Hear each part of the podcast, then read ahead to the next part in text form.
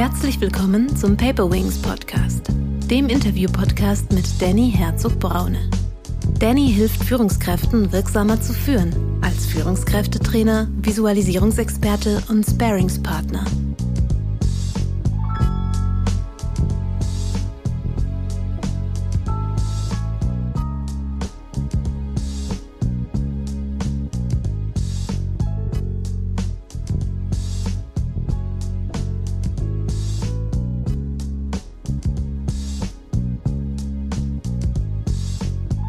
Also es ist ja nicht alles schlecht, was der Mensch macht, aber was die menschliche Entwicklung angeht, sind wir stehen geblieben.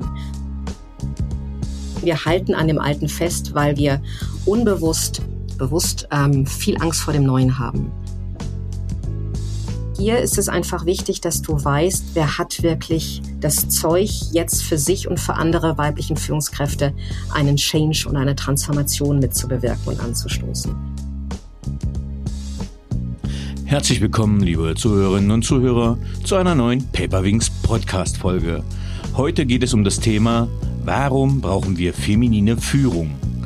Als Expertin habe ich die professionelle wie private Transformationsbegleiterin und Produzentin Janine Vansinus eingeladen. Ich durfte Janine Vansinus das erste Mal auf dem Resilienzkongress kennenlernen, als ein sehr besonderer Gast von meinem geschätzten Geschäftspartner Wolfgang Roth.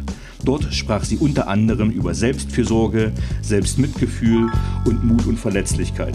Inzwischen schätze ich den privaten Austausch ausgesprochen mit ihr. Wenn ich mal von ihr eine WhatsApp-Nachricht kriege, dann ist es wie ein kleiner eigener persönlicher Podcast oder eine Radioshow.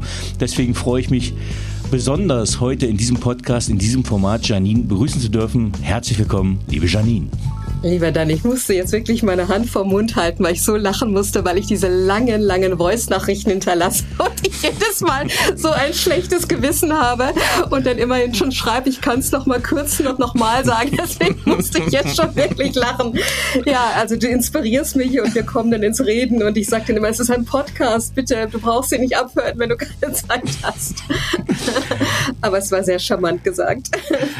Ja, ich hab, musste ja jetzt auch schon mehrfach das Board abbinden, äh, damit wir in dem Vorgespräch, dass das Vorgespräch nicht länger wird als der Podcast nachher und dass mir so viel Material flöten geht. Normalerweise stelle ich meine Gäste ja mal ausführlich in einem Vorwort vor. Äh, bei ihr fällt mir das aber sehr schwer, weil sie schon so viel tolle Sachen erlebt hat und ich ihr einfach nicht gerecht werden würde, wenn ich die falschen Sachen rausziehe. Und deswegen würde ich mich super freuen, liebe Janine, wenn du dich mit eigenen Worten vorstellen würdest und uns sagen würdest, wie du der Mensch wurdest, der du heute bist. Oh, wow. Ähm, das sind jetzt zwei. Also einmal kurz beruflich mich vorstellen oder sofort sagen, wie ich der Mensch wurde. Das sind zwei verschiedene Antworten. Ähm, äh, fang, dann teilen wir die auf. Äh, fang ruhig mit dem Beruflichen an. Machst du die Stationen, weil das finde ich ja schon für deine Professionalität total spannend und das deine Entwicklung, deine persönliche Entwicklung, die war zwar chronologisch gleich, aber natürlich, äh, die ist natürlich anders. Also mhm, gerne klar. erst die erste und dann die zweite. Alles klar. Ähm, also ich habe sieben Jahre bin ich in der ARD groß geworden und habe als Journalistin, als Reporterin, als Radiomoderatorin, dann als Fernsehmoderatorin und Fernsehreporterin gearbeitet. Dann hatte ich einen Cut in meinem Leben, dazu werde ich gleich was sagen. Das hat mich auch zu dem Menschen gemacht, der ich heute bin. Und bin wiedergekommen nach dem Cut und war 14 Jahre in Unternehmenskommunikation, hatte da sehr großes Glück. Ich habe da gar nicht so viel für getan, aber war sehr schnell in DAX 30 Unternehmen und sehr schnell auch ähm, im Vorstand. Und mit dem Vorstand zu arbeiten, mit CEOs, CFOs, das liegt mir und das hat mir auch sehr viel Spaß gemacht. Da war die Zeit aber noch anders. Da hatten Medien noch eine andere Funktion und es gab viele Medien, Kommunikations-, Präsentationstrainings. Ich habe sie dann vorbereitet für Panels, Talkshows, Media, äh, Pressekonferenzen, große Präsentationen intern. Und dann gab es noch mal einen Cut 2016 oder eine Weiterentwicklung. Ich wollte aus der Unternehmenskommunikation deswegen aussteigen, weil ich gesagt habe, ich mache eigentlich mehr Entwicklungsschritte zurück, als dass ich sie vorwärts mache. Das sehe ich auch besonders jetzt. Die Menschen bekommen immer mehr Angst, die Wahrheit zu sagen. Also das war etwas, wo ich gesagt habe, ich muss eine tiefe eine Stufe eher ansetzen, da wo mhm. die Angst ist. Und es war, es wurde auch für mich langweilig, weil ich gesagt habe, das kann doch nicht sein. Was passiert denn gerade? Und es ist jetzt im Moment extrem. Es ist durch die Pandemie noch mal schlimmer geworden. dass Mut zur Wahrheit, ich spreche meine Wahrheit, ein, ein richtig brachliegendes Thema geworden ist. Oder auch einfach, ich funktioniere und rede und, und, und stottere die Dinge ab, die gerade zu tun sind. Ähm, ich habe dann The Modern School of Life aufgebaut und das war mir in den letzten Jahren besonders wichtig. Deswegen machen wir auch den Podcast heute, da zu dem Thema Frauen mehr zu machen, besonders zu dem Thema Female Leadership. Und ich glaube, da gehen wir im Laufe des Podcasts auch mehr drauf ein. Mhm. Wie gestaltet sich zurzeit dein beruflicher Alltag? Also wenn man so einen durchschnittlichen Janine Vansines Tag nimmt, was ist so, was du so treibst und was du so machst? Man, ich sitze viel zu viel am Computer, denke ich jedes Mal. Also mir ähm, so schön diese Online-Arbeit ist und so viel Freiheit sie gibt. Wir haben ja gerade kurz ne, im Hallo sagen, da habe ich erzählt, dass ich geparkt bin und dass es ab September über Airbnb weitergeht. Also wir haben unsere Wohnung aufgelöst und das ist natürlich nur möglich in der Online-Arbeit. Trotzdem finde ich, vermisse ich das sich sehen, mieten, sich treffen, austauschen, weil gewisse Dinge verloren gehen, sehr viel sogar. Und ansonsten coache ich, produziere ich das, was du auch machst, mache Speaker-Engagements und sehr viel online. Also das ist eine, so mein Alltag. Ich wollte noch darauf zurückkommen, wie ich der Mensch geworden bin, der ich heute bin. Mhm, bitte. Das fand ich nämlich total spannend. Ist ja wie so in der kleinen Vorbereitung, es ist ja wie so eine kleine psychische Analyse, so Tiefgang, so ein Reinspringen nochmal. Bei manchen ist man wieder, lernt man nie aus und denkt, oh weia, weia, das ist eine blöde Frage, Mensch, da weiß ich jetzt gar nichts drauf. Und dann schon fängt der Prozess an. Nein, da ist es ganz einfach. Also es waren zwei wichtige Stationen in meinem Leben. Es gab mehr, aber die haben mich wirklich ganz tief geformt. Einmal, ähm, da war ich 13 oder 14, da hat mich mein Mentor entdeckt zum Eistanz. Ich war nämlich in der Schule keine Leuchte, ich wurde gemobbt. Ich ähm, dachte auch immer, ich hab's nicht drauf. Meine Eltern machten sehr viel Hausaufgaben mit mir. Und irgendwie, denke ich, gibt es immer so Tiefpunkten, gibt es eine helfende Hand aus ganz, ja, out of the blue, wie du im Englischen sagst, also aus dem Nichts heraus, ganz plötzlich. Und ähm, dieser wunderbare Mensch, der Michael heißt, der hat mich entdeckt hat gesagt, die hat Talent, ist zu meinem Vater gegangen, weil wir hatten, sind zur Eishalle gefahren und sind einfach im Freilauf gefahren. Und dann hat er gesagt, kommen Sie morgen wieder mit Ihrer Tochter, hat Talent. Und morgen war Sonntag um sieben Uhr aufstehen. Und in, ähm, ja, das war ganz schnell. Hatte ich einen Tanzpartner. Ich war im Leistungssport drin und es hat mein ganzes Leben komplett verändert, weil mich jemand sah, weil jemand mein Talent sah und weil ich wach wurde. Also ich sage immer im Englischen, um, I was touched by the spark of joy. Also dieser, dieser Spark, dieser Funke an Freude, der diese Lebendigkeit hat, der so ganz tief in uns ist, das hat mich so berührt, dass ich in der Schule viel besser wurde. Ich veränderte meine Präsenz, wie ich aussah. Alles veränderte sich und zwar ganz schnell. Und das zweite war ähm, der Fahrradunfall, den ich da mit 28 hatte, als ich gerade Durchbruch im Fernsehen machte und gerade machte ich mir einen Namen. Da hatte ich nun lange für gearbeitet und hatte dann schon Ankündigungen, wenn man das aus der spirituellen Warte betrachtet. Ähm, Im Gesicht waren fehlgelungene, misslungene Kieferoperationen, ähm, Windpocken im Gesicht. Mit 28 ist das ja ziemlich spät. Mhm. Und dann bin ich aufs Gesicht gefallen beim Fahrradunfall und mein Gesicht war kaputt. Und es war wirklich richtig kaputt. Also es ist ein Wunder, dass es wieder so hingekommen ist. Und das war ein Wake-up-Call. Also das war wirklich etwas, wo ich von meinem beruflichen und von meinem ganzen bisherigen Leben so rausgerissen wurde, so unsanft, dass ich spürte, obwohl ich weder psychologisch, religiös noch intuitiv in irgendeiner Weise involviert war oder irgendwelche Fähigkeiten auf dem Gebiet hatte, spürte ich, das ist groß, da musst du hingucken und habe mich dann erstmal aus meinem Leben zurückgezogen, um bin mit meinem damaligen Mann nach Amerika gegangen und wir haben ein Out of the Box, ich glaube, das kann man gar nicht übersetzen, mhm. ein Out of the Box Leben gelebt. Und das war dann, sich den großen Fragen zu widmen. Das macht man ja normalerweise viel später, die wir uns stellen. Und wirklich ähm, zu sagen, was ist meine Absicht, was ist der Sinn hinter dem, was ich tue, was macht, was macht mich heil, was macht mich gesund. Und das war schon ein großer Wendepunkt, genau. Ähm, inwiefern hast du die gesellschaftlichen Umstände anders erlebt in den USA als jetzt zum Beispiel in Deutschland? Wäre das auch in Deutschland möglich gewesen? Nein, null, null. Das ist eine super Frage, weil ich die immer so gerne sage, weil ich eigentlich immer so rütteln möchte hier in Deutschland. Ähm, Und es ist natürlich durch die Pandemie sind gewisse Dinge sind verhärteter geworden und bringen nochmal gewisse Schattenthemen von allen Kulturen und Ländern hoch. Amerika sieht man das sehr stark. Die sind ja auch sehr, sehr ähm, wie sagt man das, vocal, ausdrucksfähig. Also die können das, die sind ja auch sehr laut in dem, was sie tun. Also man kriegt das mit, was in Amerika denn läuft. Und bei uns sieht man es auch. Was in Amerika, in Kalifornien, ich kann jetzt nur von Kalifornien reden, das ist ja hm. nochmal so, so eine eigene Insel sozusagen in, hm. in dem Land. Ähm, wir hätten nie in dieser Leichtigkeit unseren Weg suchen können. Also ich war ja vom Weg runtergerissen. Das mhm. macht ja was mit einem Menschen. Da hast du auch, ähm, erstmal bist du nur froh, dass du überlebt hast, dass du dann heilst, dass das Gesichtle wieder hinkommt.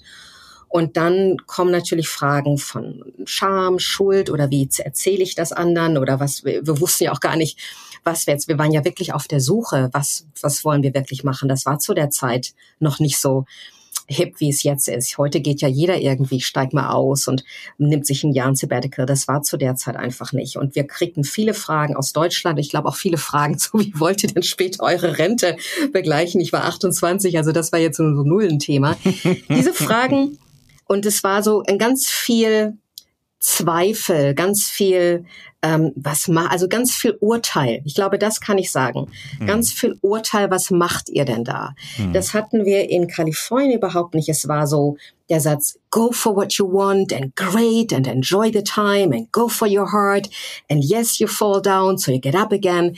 Du hast gesellschaftlich so eine einen Halt, was dich wirklich im Rückgrat stärkt. Und mhm. es wird ja oft gesagt, Mensch, wir sind hier so abgesichert in Deutschland. Ähm, die, die selbstständig sind, wissen, dass wir gar nicht so abgesichert sind. Das kriegen wir spätestens jetzt nochmal mit. Mhm. Und ähm, du hast in der Gesellschaft, hast du, wenn du keinen guten Freundeskreis hast oder ein starkes Netzwerk, hast du keine große Absicherung. Du hast die, der, die ähm, gesellschaftliche Grundstimmung in Kalifornien ist, wir stehen hinter dir. Ähm, das ist was ganz anderes. Also ist das Thema Zweifel, sich selber in Frage stellen, ähm, Schamgefühl, sich ständig erklären zu müssen, sich ähm, versuchen, es, es ist nicht so auszudrücken, ist gar nicht da, weil du bist ja nicht jetzt, wenn du so eine Reise machst und wenn du erstmal out of the box lebst, bist du ja, es geht's ja nicht immer gut. Manchmal denkst du, was mache ich hier denn eigentlich? Mhm.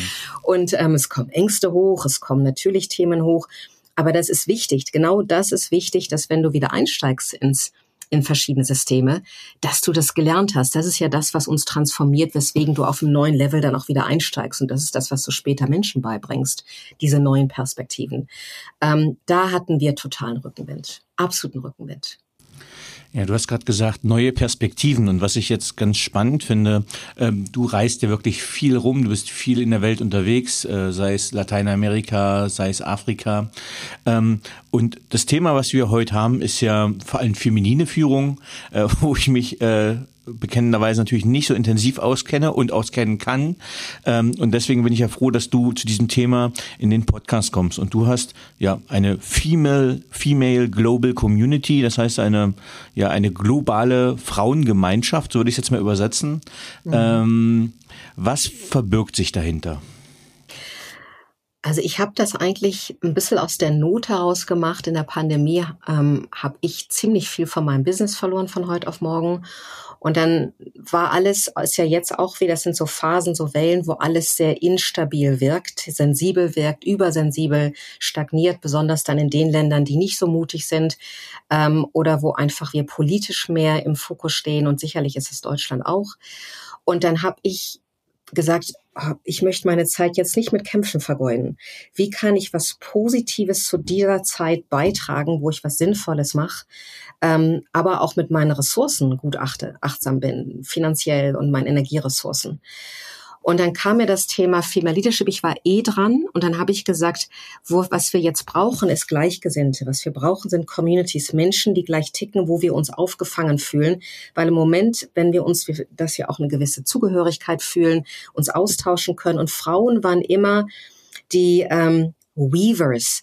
Und das ähm, hat ja auch Dalai Lama hat wirklich fast betteln gesagt, als er noch in Europa war vor ein paar Jahren. Ähm, und da hat er eine große Rede gehalten in Holland, hat gesagt, bitte ihr liebe Frauen, nehmt Führungspositionen an. Wir brauchen euch. Und ich glaube, es geht da nicht darum, eine Frau zu stärken, weil sie schwächer ist. Erstens leben wir als Frauen, sind wir in einem Patriarchat groß geworden. Es steht natürlich an, was ist wirklich unsere Kraft als Frauen, als weibliche Führungskräfte und auch für uns die Leitung zu übernehmen, nicht nur Leitung in Firmen oder Industrien, sondern auch Leitung als Eltern, Leitung in unserer Community, Leitung für uns selbst. Das ist ja das Allerwichtigste. Ähm, also die Führung für uns selbst zu übernehmen. Ähm, und wie können wir uns zusammentun und unsere Stärke finden? Und was heißt das? Wo haben wir unsere Stärke im Patriarchat? nie richtig leben können. Ich sage jetzt nicht mal verloren, ich sage einfach nie richtig leben können. Und nachdem, wenn du in so einer Zeit bist, wo wir alle ja ein Stück weit in uns gehen mussten, auch in der Pandemie, was ja auch was Gutes ist, dann kam mir wirklich ganz klar der Gedanke, wir brauchen, wir brauchen Communities, wir müssen uns ein Stück weit zurücksetzen, um uns zu finden, damit wir stark ergänzend ähm, handeln mit männlichen Kollegen und auch, dass diese ausgelatschten Teile im Patriarchat, die kein Mensch mehr braucht, dass sie auch spüren. Wir wissen nur nicht, wie es anders geht und sind da noch alle auf der Suche, diese Systeme quasi zu expandieren, aber nicht, indem wir bessere Männer werden. Und ich glaube, dass Frauen wenn du in der Geschichte, in die Geschichte guckst, wenn du guckst, wie die Native Americans, also die einheimischen Kulturen, ihr Überleben gesichert haben, waren es die Frauen, die sich kollektiv, also zusammengetan haben in ihren Communities, in ihrem Tribe, um zu gucken, was wichtig ist für das Überleben des Stammes. Und das Gleiche gilt für mich jetzt auch. Das geht darum, dass wir Frauen nicht, weil wir in Konkurrenz gehen miteinander oder mit den männlichen Kollegen, sondern weil wir für das Überleben der Menschheit einen ganz wichtigen Teil leisten. Und es geht nicht um unsere Schwäche, sondern es geht darum, auch nicht, dass wir von Männern gestärkt werden. Natürlich, es geht nur, dass wir in Kooperation arbeiten. Aber es geht darum, dass wir ganz viel für die Menschheit tun. Und da geht es nicht um das Ich und um Power-Missbrauch und um Karriere machen. Ähm, es geht darum, dass wir uns sinnhaft zusammentun und die also quasi im Service sind. Und das automatisch das auch einen Karriereeffekt hat, ist für mich ähm, der nächste Schritt. Aber es geht nicht mehr um das Ich, es geht um das Wir. Jetzt hast du jetzt ein paar sehr tolle Wörter gesagt, weil meine Frage wäre ja gewesen, du hast ja von den Kraften der Frauen gesprochen. Ähm, und das hätte ich gern nochmal äh, nachgeschärft, was du darunter verstehst. Mhm. Und jetzt hast du aber auch gesagt, ähm, das Wort Service, ähm, wo ich dann also nicht nur Dienstleistung, sondern auch das Dienen oder das Unterstützen sehe und habe dann gleich an Servant Leadership gedacht. Das heißt so das Thema der dienenden mhm, genau. Führung, was, was hochkommt. Und genau. das würde mich nochmal interessieren, wie du das so siehst. Also was ist da diese Kraft der Frauen im Bereich Service? Ich glaube, das ist natürlich auch ähm, Ausprobieren immer. Also ich habe äh, sicherlich, als ich aus Amerika kam, da war das Thema vor 15 Jahren schon sehr aktuell, Servant Leadership. Also ich glaube vor 20 Jahren sogar. Mhm. Und dann stellst du ein Team zusammen und du bist eine Frau und du hast jetzt die Möglichkeiten und das ist jetzt nicht nur Theorie, das ist Praxis. Und am Anfang bin ich völlig gegen die Wand gefahren. Also ich habe mich total verloren, weil ich wollte der besonders gute Leader sein, die Führungskraft. Ich wollte es meinem Team besonders gut machen und ich war war eigentlich hinterher ähm, ja, die, die anderen wurden immer stärker und ich wurde, verlor immer mehr Kraft, weil ich immer mehr Energie verlor, weil ich ausgelaugt war. Ich mhm. wollte es einfach besonders gut machen. Und ich glaube, das ist dieser, diese Extreme, die wir Menschen leben müssen anscheinend, bis wir diesen goldenen Schnitt, sagt man in der Bibel, bis wir wieder die Mitte finden. Und die Mitte da, also das Maß, die Mitte, die Balance, da scheint ganz viel Kraft zu sein. Für mich heißt es, wenn wir die Kraft der Frau und die Hingabe, ich glaube, ohne ein Glauben, dass wir etwas Größeres haben, im Englischen sagst Higher Purpose, mhm. ähm, können wir diese diese transformative Zeit nicht nach vorne bringen. Also der Mensch hat ja bewiesen, dass er viel tolle Sachen macht und er macht fantastische, großartige Dinge. Alleine wenn ich jetzt in Prag war mit meinem Partner, wo ich gedacht habe, Wahnsinn, was haben wir für architektonische Gebäude, was haben wir da eine Pracht an Schönheit auch aufgebaut in dieser mhm. Welt, ähm, an technologischen Möglichkeiten, dass ich allein im Flieger sitze, finde ich immer noch enorm. Und in so einem Riesenflieger, wenn ich ähm, nach Amerika oder nach, nach Nord- oder Lateinamerika fliege. Also es ist ja nicht alles schlecht, was der Mensch macht, aber was die menschliche Entwicklung angeht, sind wir stehen geblieben. Und wir tun uns im Moment nicht gut und wir, wir, wir stagnieren und ähm, es, es kommt eine Negativität hoch, wo wir alle merken, so möchten wir nicht weitermachen. Also wie geht's dann weiter? Und da können wir natürlich auch nur ahnen, probieren und neue Erkenntnisse gewinnen und gucken, wie, wie weit passen sie. Ich glaube, keiner weiß die hundertprozentige Antwort oder Wahrheit. Aber wenn wir alle unsere Taschenlampen auf die Wahrheit leuchten, dann können wir ganz viel von ihr entdecken. Und die Hingabe oder die Kraft der Frau hat ganz viel mit mir, bei mir mit Hingabe in das größere Ganze zu tun. Also die, Intuition ist eine unfassbare, gewaltige Power. Nur wenn wir sehr vermännlicht, besonders in den Industrien, in den ähm, Businesses groß geworden sind, sind wir natürlich sehr ab, abgeschnitten von unserer körperlichen Weise, also vom Körper. hat ja auch ganz viel Kraft, ähm, die instinktive Kraft von unseren Emotionen, die ganz wichtig sind, dass wir, wenn wir unsere Emotionen gut spüren und gut angeschlossen sind, ist das wieder ein Tor, das sich öffnet zu unserer Intuition. Und ähm, wenn ich gut drauf bin, wenn ich in meiner Kraft bin, bin ich sehr gut im Flow. Ich bekomme Antworten, ich frage nach Antworten, ich frage, ich lasse mich sehr gut führen und ich bin immer in so einer Kollaboration und Kommunikation mit meiner höheren Weisheit. Ähm, man könnte sagen, einer inneren Göttlichkeit oder ähm, mit der Präsenz der Liebe. Ähm, Presence of Love, sagt man im Kurs in Wundern. Also man muss es nicht religiös ausdrücken, um zu sagen, wir folgen etwas, was viel mehr Ahnung hat. Ich glaube, das spüren wir alle, dass da was ist. Und das ist ein ganz wichtiger Auftrag, dass wir da wieder anbinden als Frauen. Mhm. Ähm, ich finde das ganz spannend. Du sagst Hingabe, du sagst Kollaboration. Ähm, und auch wenn wir an Servant Leadership denken, also wenn ich jetzt gucke, ich äh, arbeite gerade an einem Buch mit meiner Kollegin Ruth Maria Sarica über was braucht Führung heute wirklich. Und da haben wir unterschiedliche GastautorInnen, die das unterschiedlich beleuchten. Und da kommt das immer stärker hoch. Also einmal das Thema Demut einmal, wo ich glaube, das haben weibliche Führungs- oder Frauen eher ohne eher Zurückhaltung als jetzt beispielsweise Männer. Ich nehme an, das liegt allein schon an Anteil an Testosteron im Hormonhaushalt. Ähm, und die Frage ist, ob jetzt, also das heißt, diese, diese Themen, Servant Leadership, Kollaboration, äh, auch die Management-Techniken, wenn wir in das Agile schauen, das heißt, wir haben immer mehr auf Teamebene Delegation, selbstorganisierte Teams und es muss eine Koordination stattfinden. Also einfach so ein bisschen weg vom patriarchalisch-hierarchischen Modell. Glaubst du, dass das jetzt das Jahrhundert für die Frauen wird aufgrund der Gesamtentwicklung? Na, ich hoffe es aber nicht, weil ich eine Frau bin, weil ich einfach das große Ganze betrachte mhm. und weil es, es geht, ich weiß nicht, ob es euch so geht, wenn ihr zuhört oder dir, Dani. Also ich weiß es von Menschen, die sehr wach sind und schauen, was passiert. Und ich sehe das international, weil ich auch international arbeite und auch da im ehrlichen Austausch bin. Mir fällt es manchmal schwer, wirklich in dieser Zeit aufzustehen, zu sagen, wow, ich habe doch so gebrannt für gewisse Dinge. Ich finde, ähm, du, du brauchst Hoffnungsschimmer, du brauchst ähm, Menschen, wo du zusammen sagst, hier ist trägt sich das Gute durch, da ist eine ganz klare klare Kraft, die sich zusammentut und das Gute wirklich fördern will. Ähm, ich sage nicht, dass nicht viele Menschen dahin versuchen zu gehen, aber die Ängste sind zu stark, die Blockaden sind zu stark. Und jetzt kommt der wichtige Punkt in solchen Stresssituationen, die wir ja jetzt ganz klar haben global. Und das, glaube ich, einer der größten und intensivsten. Und wenn du ähm, den Prognosen folgst, dann ist das ja auch die, überhaupt die Wende in der Zeit, schon lange angekündigt übrigens. Das wissen auch viele sicherlich. Ähm, und jetzt sind wir mittendrin. Die menschliche Natur geht erstmal ins Halten des Alten. Das ist ganz, ganz normal. Wir gehen, wir halten an dem Alten fest, weil wir unbewusst, bewusst ähm, viel Angst vor dem Neuen haben. Und deswegen ähm, wenn du sagst, ist die Frau denn jetzt so wichtig fürs Überleben? Ich denke, wenn die Frau nicht bewusst ist, ist sie genauso wichtig, unwichtig wie alle anderen. Es geht nur in der Bewusstheit. Und wenn du ähm, vermännlichte Frauen hast, die sich sehr angepasst haben, aus vielen Gründen, sich zu schützen, ähm, ich habe ja auch über die Hexenwunde geredet, das sind ja alte Themen, ähm, die traumatisch sind, aus Generationen noch nicht geheilt sind. Da ist so viel, was unbewusst läuft, was jetzt noch mal hochpappt, was einfach Blockaden sind, wo wir uns nicht entwickeln. Und es braucht natürlich Frauen wie Männer, auch in der Kollaboration zusammen, dass wir sagen, dass wir ehrlich uns diese Schatten angucken, dass wir heilen zusammen und dass wir uns dann nach vorne bewegen. Für uns aber immer im Blick auch für unsere Communities und unsere Umgebungen unsere Company oder unser Land. Anders geht das für mich gar nicht.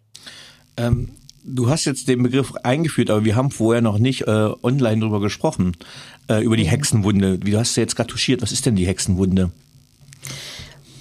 Also für mich, das ist mhm. meine Definition und weil mhm. ich das jetzt nochmal aktuell beobachtet habe und weil ich ja auch ähm, mehr mich mit der Traumatologie auseinandersetze als werdende Therapeutin und finde das ganz spannend. Wir haben natürlich gerade in der, im Mittelalter, in der Geschichte, auch bei den hohen Priesterinnen fing das schon an, aber Mittelalter ist uns ja bekannt, das war eine ziemlich grausame Zeit.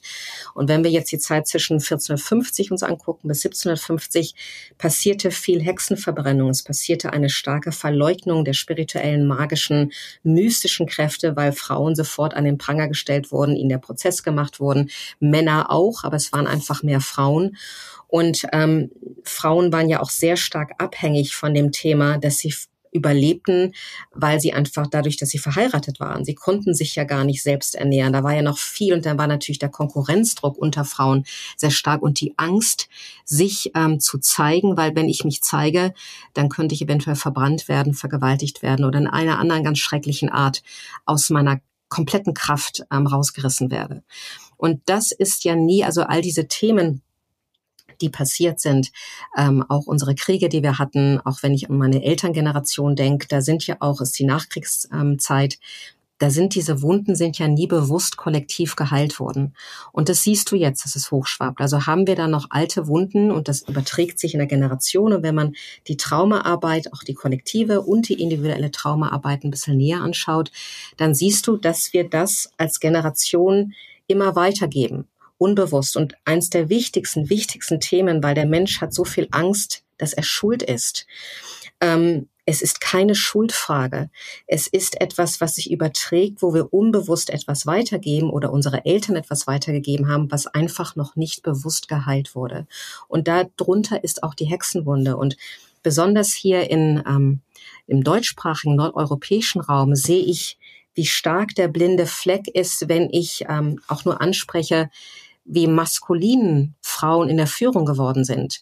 Ich kann mit CEOs oder mit anderen Top-Führungskräften sehr locker darüber reden. Die sehen das, die sagen auch oft, Janine, unsere Frauen sind so gestresst, mach doch mal was. Ich kann das bei vielen Frauen hier noch nicht ansprechen. Ähm, in Nordamerika ist es ein bisschen einfacher, wo es sehr einfach geht, ist in Afrika und Südamerika. Mhm. Aber sehr schwierig hier. Und erst habe ich das persönlich genommen. Das, du kriegst natürlich Shitstorm zurück. Ähm, dann war ich getroffen für all die viele gute Arbeit, dachte ich. Und habe gesagt, das musst du nicht persönlich nehmen, das geht hier gar nicht um dich, Janine. Die haben, die projizieren, das ist ihr Schutz. Die müssen schützen, weil sie ähm, einfach, du musst sie viel sanfter ranführen. Vor allen Dingen musst du erstmal die Schuldfrage klären. Und erst wenn du Menschen entspannst und sagst, die, die Grund, ähm, oder der, der Boden, Grund und Boden ist, dass keiner schuld ist, dass wir sanft und mit, mit einer liebevollen und sanften Neugierde schauen, was passiert denn eigentlich gerade in uns kollektiv und mit der Intention, es aufzulösen ähm, für uns alle, aber nicht, weil wir projizieren und weil der andere schuld ist. Und nur das kannst du mit verschiedenen Facilitatern, Coaches, Therapeuten halten. Ich glaube auch nicht, dass es gesund ist, im Moment alleine zu arbeiten.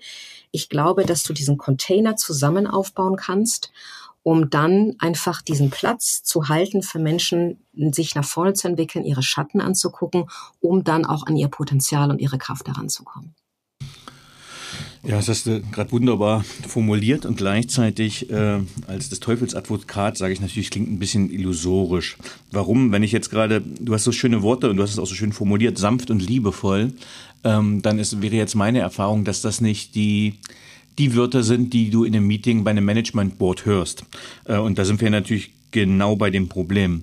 Also ich erinnere mhm. mich auch noch gut an die Zeit. Ich bin 99 zur Bundeswehr gekommen. 2000 wurde die Bundeswehr dann für Frauen äh, in allen Teilstreitkräften geöffnet und durfte quasi erleben, wie sich äh, junge, hübsche Frauen, Offizieranwärterinnen, also die dann wirklich auch Karriere bei der Bund als Führungskraft machen sollten, wie die sich verändert haben und dem System angepasst haben. Und ähm, ich sage mal, gerade Sicherheitsorgane sind ja nach wie vor männlich geprägt, das heißt, ich würde sagen so 85 Prozent Männer. Und die haben genau diese Wandlung erlebt, also immer weiter Reduktion von weiblichen Attributen, Reizen, also von Schminke, Ohrschmuck etc., äh, bis hin sich das auf den Habitus übertragen hat. Und dann war aus einer jungen, hübschen Frau plötzlich ein schneidiger, ich würde sagen, fast junger Offizier geworden, überspitzt gesagt, aber äh, die Männlichkeit wurde dann sichtbar. Und das ist natürlich bei der Bundeswehr ganz leicht und schneller erkennbar, auch durch die Uniform. Aber ich glaube, das ist das Gleiche, was dann in Konzernen, Organisationen überläuft, wenn die äh, wenn du dich immer mehr in einem männlichen äh, Becken bewegst und äh, das ist ja in Deutschland auf jeden Fall so, dass du im oberen Bereich mehr Männer hast und dass diese Veränderung da ist. Wie glaubst du, kann man diese weibliche Führungsfähigkeit stärker etablieren in, oder diese Kraft, wie du sie nennst, in den oberen Management Boards? Nee, super, dass du die Frage stellst. Ähm, wir sind ja auch noch, wir sind ja im Wandel. Ne? Wir sind ja längst nicht angekommen. Es fängt ja jetzt an, ein Bewusstsein, das sich dafür öffnet, überhaupt sowas anzunehmen und zu sagen, unsere Meetings laufen so katastrophal, unsere Präsentationen, ähm, die Menschen verstecken sich hinter PowerPoint und wir funktionieren wie Maschinen, um das alles noch abzuarbeiten. Also das fällt, fällt vielen auf. Und die Ermüdung in den Meetings ist auch sehr klar. Also sind wir da schon am Punkt, so geht's auch nicht weiter. Ähm, ich sage auch nicht sanft und liebevoll, wenn ich im Meeting sitze. Also ganz sicherlich nicht. Dann sage ich sehr klar, ähm, und vor allen Dingen sehr bewusst auch, was ich tue und was eigentlich abgeht. Das ist was ganz anderes. Wenn du eine Gruppe von Menschen in die Heilung oder in die Bewusstheit führst, dann ist es eine Coaching-therapeutische Arbeit und da bist du zusammen. Wenn du in einem Meeting sitzt, ist es eine ganz andere Kiste. Wenn ich mit, und ich arbeite sehr gerne mit CEOs oder mit Vorständen, weil ich sehr direkt sein kann, sehr klar mhm. sein kann und sehr, auch sehr lustig bin und ich muss ähm, nicht so viel erklären, die verstehen das sehr schnell. Also das macht einfach, für mich ist es macht das sehr Spaß. Aber ich kann mir auch einen Humor erlauben oder Direktart erlauben, die ich manchmal nicht im mittleren Management unbedingt haben kann. Weil das finden sie dann nicht so lustig. Also das, da habe ich schon gemerkt, muss ich viel mehr aufpassen, weil die Ängste einfach stärker sind, weil der, ähm, der, der, die, die, die ähm, Sicherheit oder das Verlangen nach Sicherheit und Struktur so groß ist, weil sie eigene Unsicherheiten haben und Ängste haben. Und das erschöpft mich viel mehr. Das brauche ich im, im Vorstand nicht. Die haben andere Themen, aber diese Themen haben sie nicht. Ähm, natürlich hast du genau gleich gesagt, diese Vermännlichung, darum geht es ja eben, sich das bewusst zu machen. Es gab mal eine Situation, die ist schon lange her. Und ich bin ja rausgerissen worden. Ich wäre sicherlich auch so eine männliche Frau geworden. Der Unfall, dieser Fahrradunfall, der mich zu dem ja auch gemacht hat, wer ich heute bin, war zwar mehr als unsanft und hat auch lange Folgen gehabt, bis ich dann gesund war. Also das war nicht schön, aber es war sicherlich sehr, sehr wichtig. Und ähm, danach hatte ich eine sehr hohe Bewusstheit, Sensibilität für gewisse Themen schon mal. Mhm. Und ich weiß, ich war ähm, es war eine Zeit, ich war frisch geschieden und ich war eine der wenigen Frauen in meinem Bereich. Ich hatte, ähm, wurde sehr viel rumgereicht durch meine Arbeit und ähm, ich, so andere stellt mich vor von HR, die ist total gut, aber die ist ein bisschen crazy, die tanzt nämlich. Also das war noch wirklich so. ich war crazy, weil ich viel tanz. Und ähm, da habe ich gedacht, Mann, das ist, sind wir wirklich da? Das ist ja interessant. Und dann ähm, weiß ich, saß ich in einem Meeting, ich war die einzige Frau ich war, wie gesagt, in der Situation, frisch geschieden zu sein. Und die einzige Angst, die ich hatte, war, werde ich zu sehr zum Mann. Und mhm. ich sah, saß in dem Meeting und habe dieses Meeting, es ging um Verträge, sehr wichtig, es hat meine Existenz betroffen.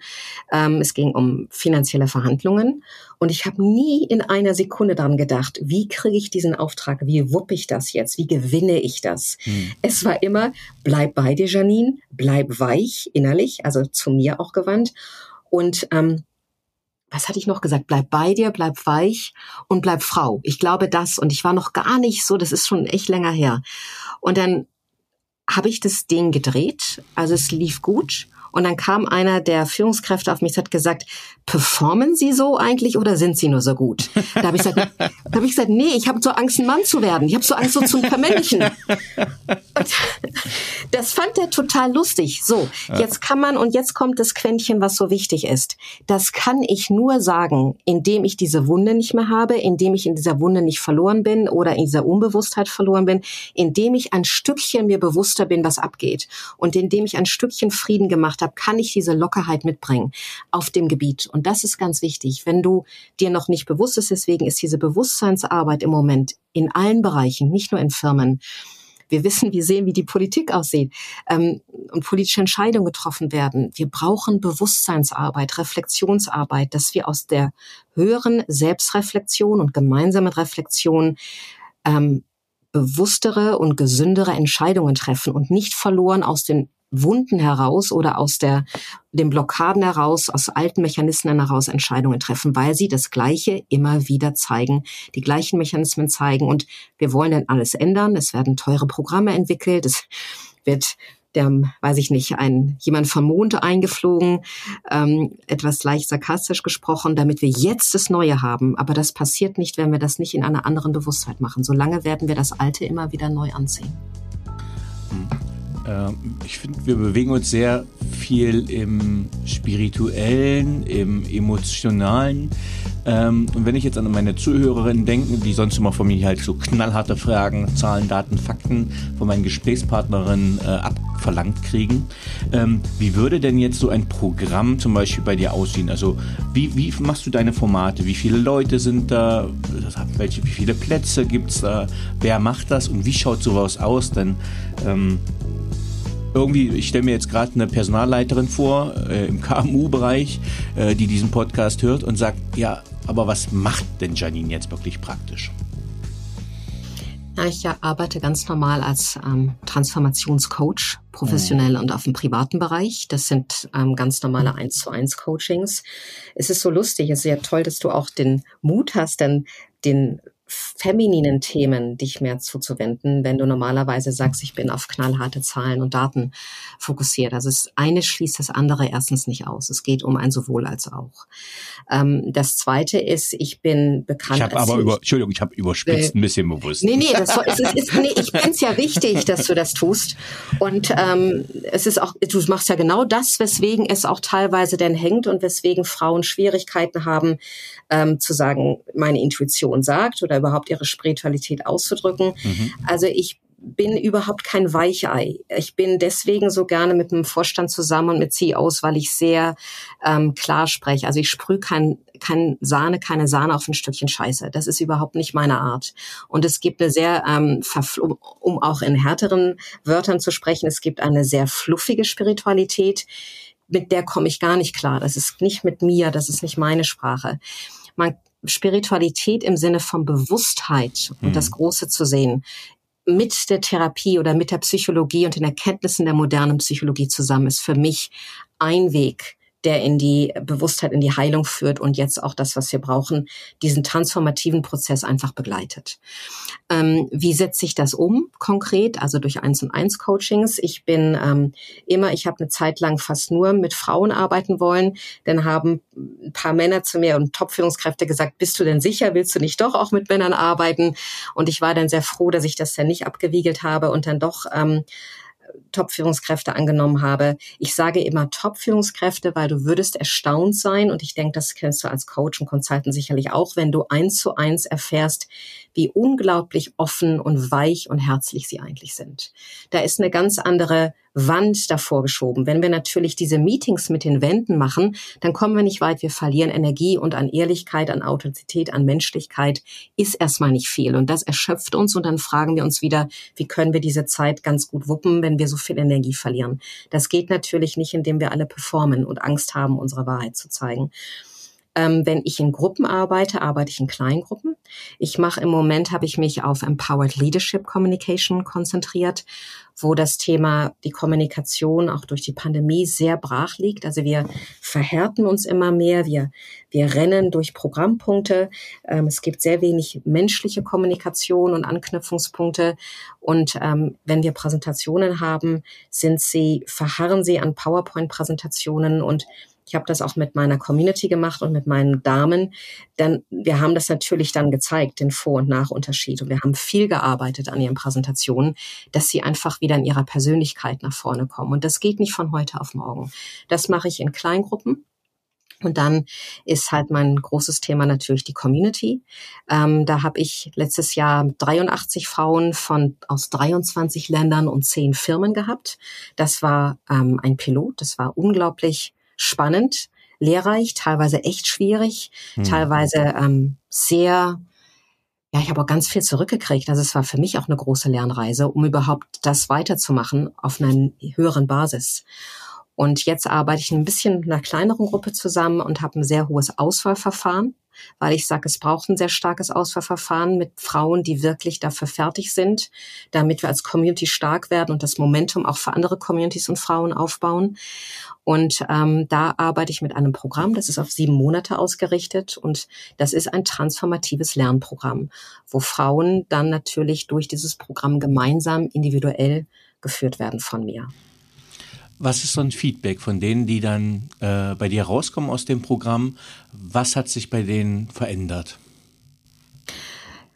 Ähm, es sind auch einige ausgestiegen. Also das war ja für mich auch zu sehen, wer ist wirklich fertig, wer ist nicht fertig. Ähm, es gab auch natürlich viel Projektion für meine Arbeit.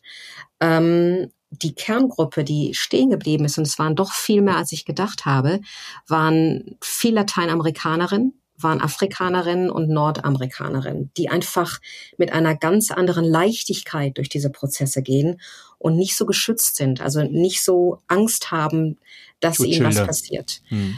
Ähm, und das war ein ganz großer Lernprozess für mich und auch zu sehen, wie Auswahlverfahren sein müssen. Du hast Castingverfahren, das ist ja ganz bekannt, diese ganzen, ich komme auch gleich auf das Thema zurück, was du gefragt hast. Ähm, aber um das nochmal zu sagen, warum das so wichtig ist, dass wir ein Auswahlverfahren für solche wichtigen Prozesse haben. Du hast in Amerika suchen die den It-Faktor. Die haben einen wirklichen ähm, die haben einen Blick dafür, wer hat Talent oder wer hat die Readiness, mit wem kann ich arbeiten und wem nicht. Und da sind die Parameter manchmal sehr unwichtig. Also als Tänzerin habe ich es auch gesehen, ich hatte den Körper nicht, ich hatte das Alter nicht und sicherlich nicht die Technik. Ich habe ja viel zu spät angefangen. Und trotzdem sahen die den It-Factor in mir. Und ähm, hier ist es einfach wichtig, dass du weißt, wer hat wirklich das Zeug jetzt für sich und für andere weiblichen Führungskräfte einen Change und eine Transformation mitzubewirken und anzustoßen. Jetzt habe ich tatsächlich deine Ausgangsfrage vergessen. Wie war jetzt nochmal deine Ausgangsfrage? Ich habe ich hab keine Ahnung. Siehst du, mit Janine den Fokus zu halten. Jetzt habe ich mich so konzentriert, den Fokus zu halten. Ich ja. entschuldige mich dafür. Ich habe tatsächlich die Ausgangsfrage vergessen. Äh, ich, ich, ich habe ganz viel mitgeschrieben mit Infaktor etc. Aber ähm, das ist auch überhaupt nicht schlimm. Ähm, mich würde dann. Nein, ich weiß es jetzt wieder. Ich weiß es jetzt wieder. Siehst du? Ähm, ich, ich versusel mich, aber ich komme immer wieder auf den Punkt zurück. Das ist doch super. ähm, das zeichnet mich auch aus. Und es ging darum, wir haben, was haben die Frauen gesagt, wie sie sich verändert haben. Also die Gruppe, die wirklich von vorne bis hinten mitgemacht hat, die sich die Zeit genommen hat, die haben zum Teil selber gesagt, es hat ihr Leben verändert, es hat sie zum besseren Menschen gemacht. Ich sage jetzt nur, was in den Testimonials auch auf meiner Website steht mhm. oder was sie auch im Video gesagt haben. Es hat sie nicht nur ähm, für ihren Beruf ähm, bereichert, es hat ihre Seele berührt, es hat sie für ihr ganzes Leben bereichert, es hat ihnen gezeigt, wie reaktiv sie sind, wie sehr sie sich jetzt, wie äh, gerade die emotionalen Lateinamerikaner, Amerikanerinnen, wie weniger, wie sehr sie jetzt auf ihre emotionalen, impulsiven Reaktionen achten werden, wie wichtig es ist, ähm, sich bewusst zu werden, auch die morgendliche Praxis zu machen. Ähm, es hat ihnen bewusst gemacht, es hat ihnen Vertrauen, hätte ihnen Vertrauen gegeben, ähm, ich habe von anderen gehört, guck doch mal, wie die sich geändert hat, wie die jetzt strahlt, wie, wie stark sie auftritt, wenn sie in Präsentationen und Meetings ist. Also das so im, im Kurzen, was ich als Feedback gehört habe. Ähm, ja, Janine, vielen, vielen Dank für deine Ausführungen. Ich glaube, wir merken äh, im Gespräch, dass wir da noch in einem Prozess sind. Das heißt, eine zusammenfassende Frage, wie gelingt weibliche Führung, wie, ja, wie das viele immer von mir gerne möchten und wie wir das gerne auch zusammengefassen würden, fällt hier gar nicht leicht. Ähm, deswegen würde ich jetzt ganz gerne dir ein, zwei persönliche Fragen noch stellen. Gerne. Auf welchen beruflichen Fehler oder Erfahrung hättest du gerne verzichtet? Im Endeffekt auch der Fahrradunfall und noch andere Themen, die waren schon wichtig, um mich weiterzuentwickeln. Manchmal denke ich, hätte es denn so lange sein müssen? Hätte es wirklich, hätte dieser ganze ähm, Schmerzprozess, der damit einhergeht, da um, wo sich das Gute herausentwickelt und das kraftvolle, ehrliche, ähm, hätte das so lange sein müssen? Das frage ich manchmal schon. Auf welche berufliche Leistung bist du besonders stolz? Hm, es ist gar nicht also auf Leistungen, auf welche Leistung bin ich stolz? Also ich bin stolz, dass ich nach dem Fahrradunfall selber mich gesund gemacht habe und selber auf die Beine gekommen bin und sicherlich dadurch, dass so viel transformiert war. da, ähm, und das war eine große Angstkiste. Also wenn du irgendwann ganz alleine stehst und dir keiner helfen kann und medizinisch quasi nicht mehr, weil ich konnte ja nicht mehr laufen, also es war ja auch schlimm. Äh, medizinisch das Ende erreicht ist, psychologisch vielleicht die Psychologen auch nicht weiterkommen und dass ich dann trotzdem gesund geworden bin, das finde ich schon eine tolle Leistung. Da bin ich auch stolz drauf, dass ich das geschafft habe, weil das war schon auch ein, ein Kampf mit der inneren Angst und den Mohnen, wie es ja immer so ist bei den Transformationsprozessen. Das zweite ist ähm, die Scheidung.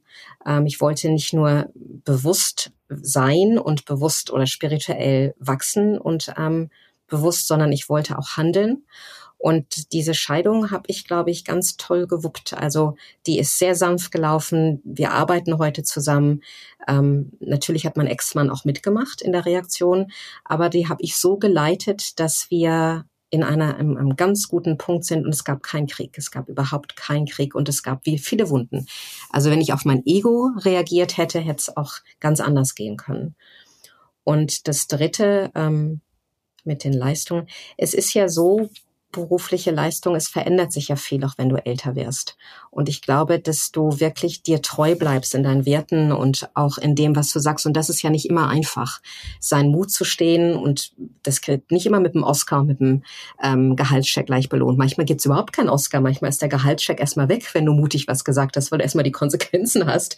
Und ähm, das hier auch in Deutschland geschafft zu haben und eigentlich dem nie nachgegeben haben, obwohl ich weiß, dass manchmal die Konsequenzen schon hart sein können. Darauf bin ich schon stolz, aber es macht es nicht immer einfacher. Mhm.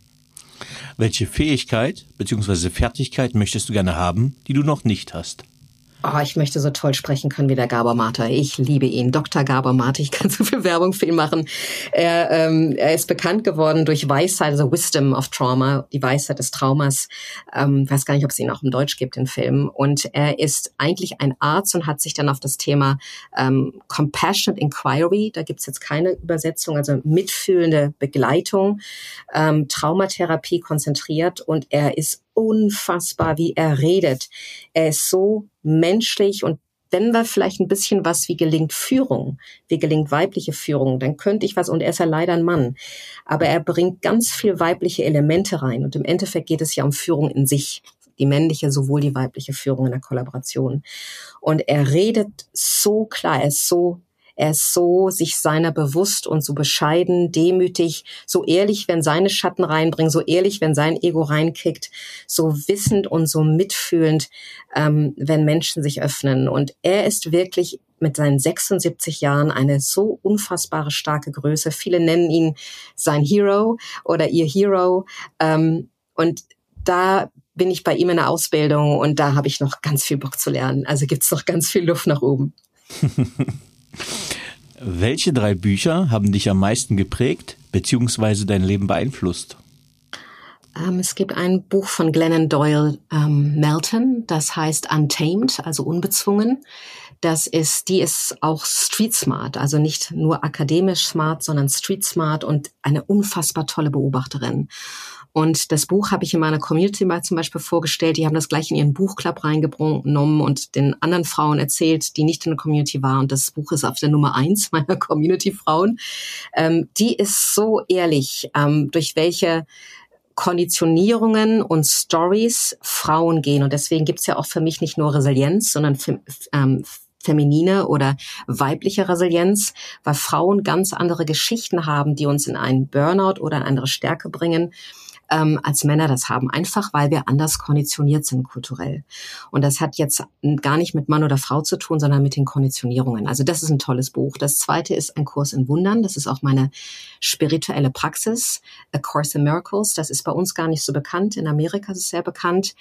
Ähm, es ist ein, ja, ein, ein, ein, ein Aufwachen quasi ähm, zu dem im Leben, was Illusion ist und was, ähm, was die Wahrheit ist ein langer, langer Lernprozess. Und das dritte ist gar kein Buch, sondern meine Lieblingsaudition aus Britain's Got Talent. Mhm. Und das ist Nightbird. Und Nightbird, äh, das hat, sie hat anscheinend wirklich für die englischsprachigen Zuschauer viel, für viele hat sie ganz viel bewegt und verändert, für mich auch. Die ähm, singt und die singt, weil jeder weiß, dass sie sterbenskrank ist. Und sie stirbt auch jetzt zum Schluss, was sehr traurig ist. Aber wenn du sie singen hörst, hast du das Gefühl, ihre Seele singt oder ein Engel singt, es ist so klar, es ist so rein, also pure, sagst du im Englischen. Mhm. Das trifft es am meisten. Da ist so viel Essenz und Wahrheit und es berührt dich tief im Herzen. Also es berührt dich wirklich tief. Und wenn sie singt und sie singt den ähm, Satz ähm, oder singt den Song It's Okay, es ist alles okay und erzählt in einer Leichtigkeit ihr Krebserkrankung und strahlt in einer Freude, dass du wirklich denkst, wenn du mal einen schwierigen Tag hast oder eine schwierige Woche, es ist okay, dass ich mich verloren gerade fühle. Und das hat viele Menschen berührt und deswegen ist sie mein Favorit. Auch wenn es kein Buch ist. Wer waren die drei Menschen, die den größten Einfluss auf deine berufliche Entwicklung hatten? Ja, die Frage hast du ja kurz vorweg mal erwähnt und die hat mich dann gleich erstmal in ein Loch gestürzt.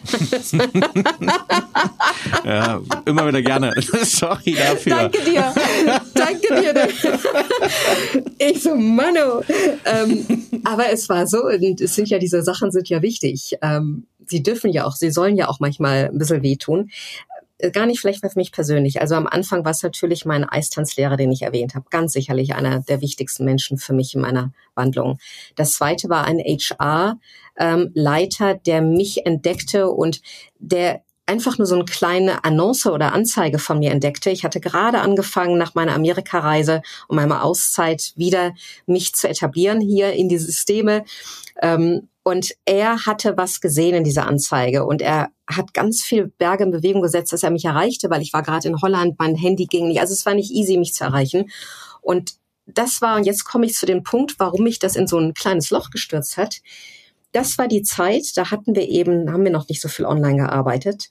Das war, wo ich rumgereicht wurde. Das war, also persönlich hat gesagt, du hast so Zeit nach Berlin zu kommen. Da gibt's ein paar sehr gute Treffen, paar gute Events.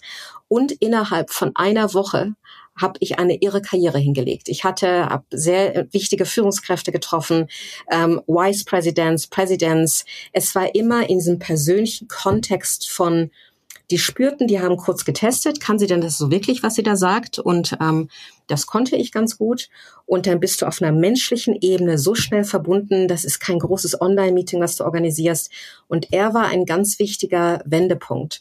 Und das merke ich so, wenn ich jetzt gucke, die, das fehlt uns. Wir, wir brauchen Menschen, die sich gegenseitig unterstützen. Du kommst ohne ein Netzwerk, ohne andere Menschen, die es gut mit dir meinen, nicht alleine weiter. Ich bin davon ganz überzeugt, gerade in dieser hohen Informationsdichte, gerade auch in unserem Beruf, Dani, wo so viel vermarktet wird und so viel Bullshit auch auf dem mhm. Markt ist. Mhm. Ähm, und die, die Firmen so ermüdet sind, wir, die, funkt, wir funktionieren alle im Moment, aber wir sind innerlich auch oft leer. Und die einen nehmen es wahr, die anderen gehen in Burnout. Wie viele Burnouts ich dir erzählen kann, die krankgeschrieben sind für zwei bis drei Monate mindestens. Mhm. Und wenn du nicht selbstständig bist, ich glaube, wir werden auch schon mal in Burnout krankgeschrieben. Aber das können wir uns nicht leisten. Auf jeden Fall nicht so lange. Und das war für mich so der Punkt, wo ich gesagt habe, wir, wir können auf so intensiver Ebene online nicht so lange weitermachen. Wir brauchen wieder diese Menschlichkeit. Und deswegen, wie gelingt Führung zum Schluss? Indem wir wieder Menschlichkeit haben, die Anbindung an Menschen, an uns selbst, die Klarheit, die Weisheit für Frauen sowie Männer. Und zum Abschluss noch gerne den Platz. Wir haben noch fünf freie Plätze für diese wunderbare Arbeit. Ich bin zwar diejenige, die das begleitet und leitet, aber es liegt an den Frauen ganz viel auch selbst, wie die sich gegenseitig unterstützen. Und das ist das, was wir ganz stark brauchen. Ich habe für Deutschland oder den deutschsprachigen Raum fünf Plätze aufgemacht. Wir haben in der nächsten Community ihr Lieben einen Fokus auf Südamerika und Nordamerika. Englisch ist schon leider das, ähm, die Hauptsprache. Aber es ist so interessant zu sehen, was im Moment Südamerika in der Entwicklung so stark macht. Es ist so interessant, von anderen Kulturen und Ländern zu lernen, um auch seine eigene Kultur mal ich mal in Frage zu stellen, so wieder zu sehen, da sind wir echt stark. Und da gibt's eine kleine kurze Abschlussgeschichte. Ich war nämlich in Mexiko und ich hatte eine ähm, eine Assistentin, eine lokale Assistentin, Mexikanerin, die irgendwann gesagt hat, oh, du bist jetzt aber schon sehr deutsch. Also Akuna Matata, Janine, also wirklich jetzt chill doch mal. Das hat mich so getroffen, weil du willst im Ausland nicht hören, du bist ja sehr deutsch. Das ist, glaube ich, etwas, wo du, das möchtest du nicht hören. Und ähm, da habe ich hinterher gedacht, Mann, und habe mir natürlich selber den Vorwürfe gemacht. Und am nächsten Tag hat sie mich angerufen und hat gesagt, es tut mir leid, ich habe vergessen, einen Flug umzubuchen. Und dann habe ich gedacht, ja, ja, ja, Akuna Matata, genau das, genau das. Das würde mir nämlich nicht passieren.